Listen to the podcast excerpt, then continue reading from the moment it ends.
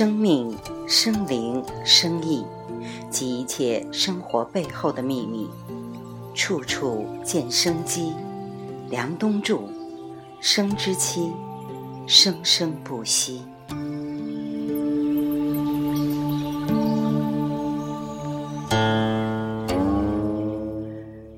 生命是不生不灭、不垢不净，但是它又有。成住坏空，当它成住坏空以后，它又重新回到一个不垢不净的状态。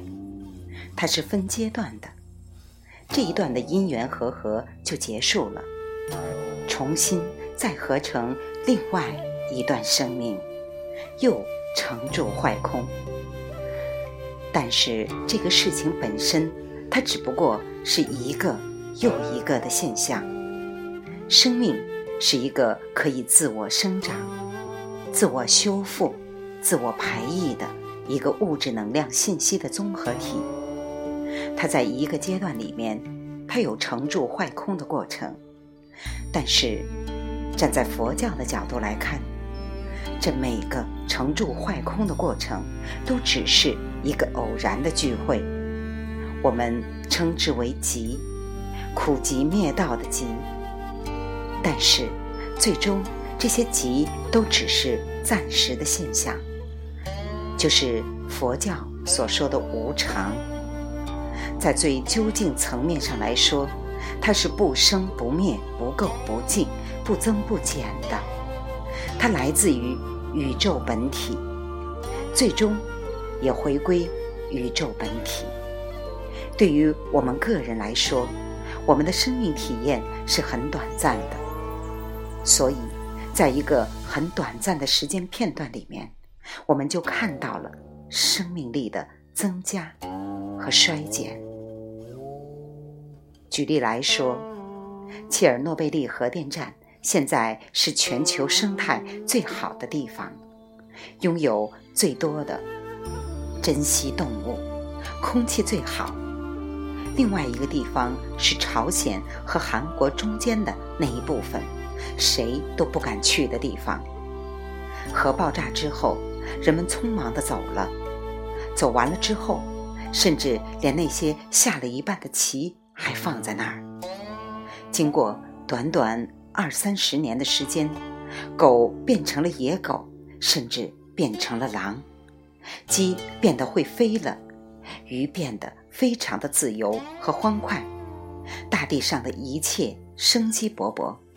那里又回到了生命的本来状态，所以地球根本不怕人类折腾。对于地球这么大的体量来说，你们这一点糟蹋根本就不会怎么样，无非是把自己作死而已。三五十年后，一切生机勃勃的各种物种都会重新回来。地球不需要人，是人。需要地球，水不需要人，是人需要水，它是寥寥分明、如如不动的。我们觉得天天折腾的这么大，那是我们很短暂的生命周期里，以我们很窄的世界观来看，才觉得这是一个很大的折腾。对于一个巨大的体量来说，对于地球来说。都毫无意义，放在银河系里，放在宇宙里来说，就更没有意义了。所谓生命的不生不灭，是佛陀站在宇宙的层面上看的。我们现在说生命的成住坏空，是我们站在我们自己这几十年的时间假象里面看到的。时间本来是一个假象。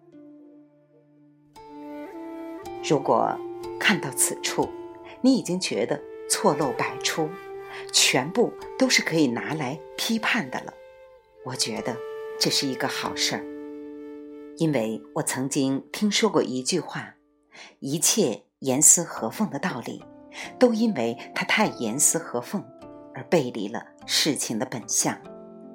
就像有一个人在你面前从来没有犯过错误。你难道不觉得他有问题吗？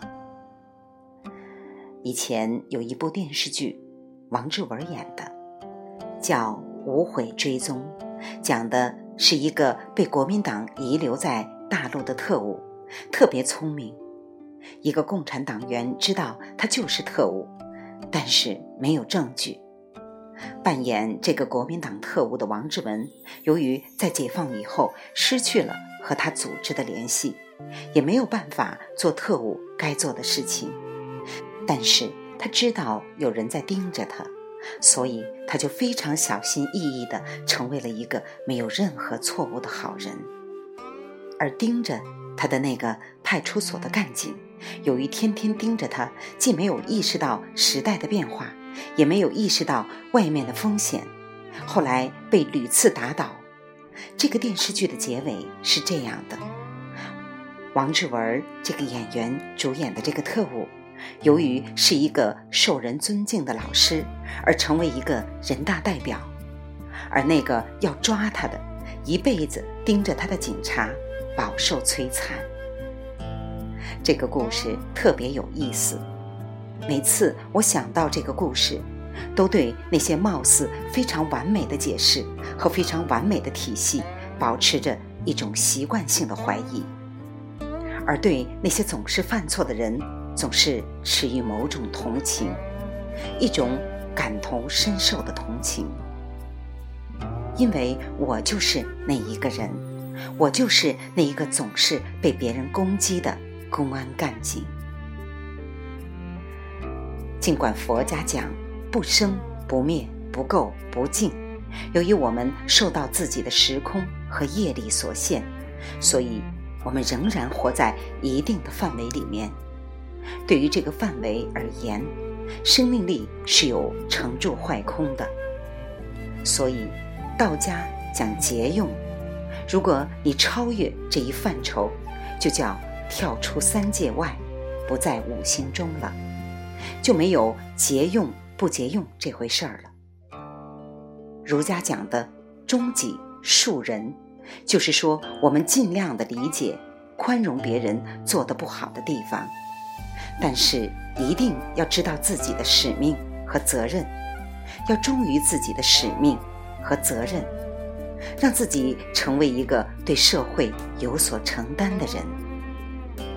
当然，每个人的力量都可能是很有限的，但是当一个人有这个愿望，他可以影响两个人，两个人可以影响四个人，四个人可以影响八个人。在一个社交如此广泛的时代，我们看到了一种力量正在崛起。比如说，我们目睹了许多所谓的公益慈善组织，让我们不再相信道德和良知，不再相信慈善。但是，随着各种更透明的非营利组织的涌现，你发现他们在重构人们对于良心的信心，对于环保的信心。对于慈善的信心，这恰好是我看到的一种希望。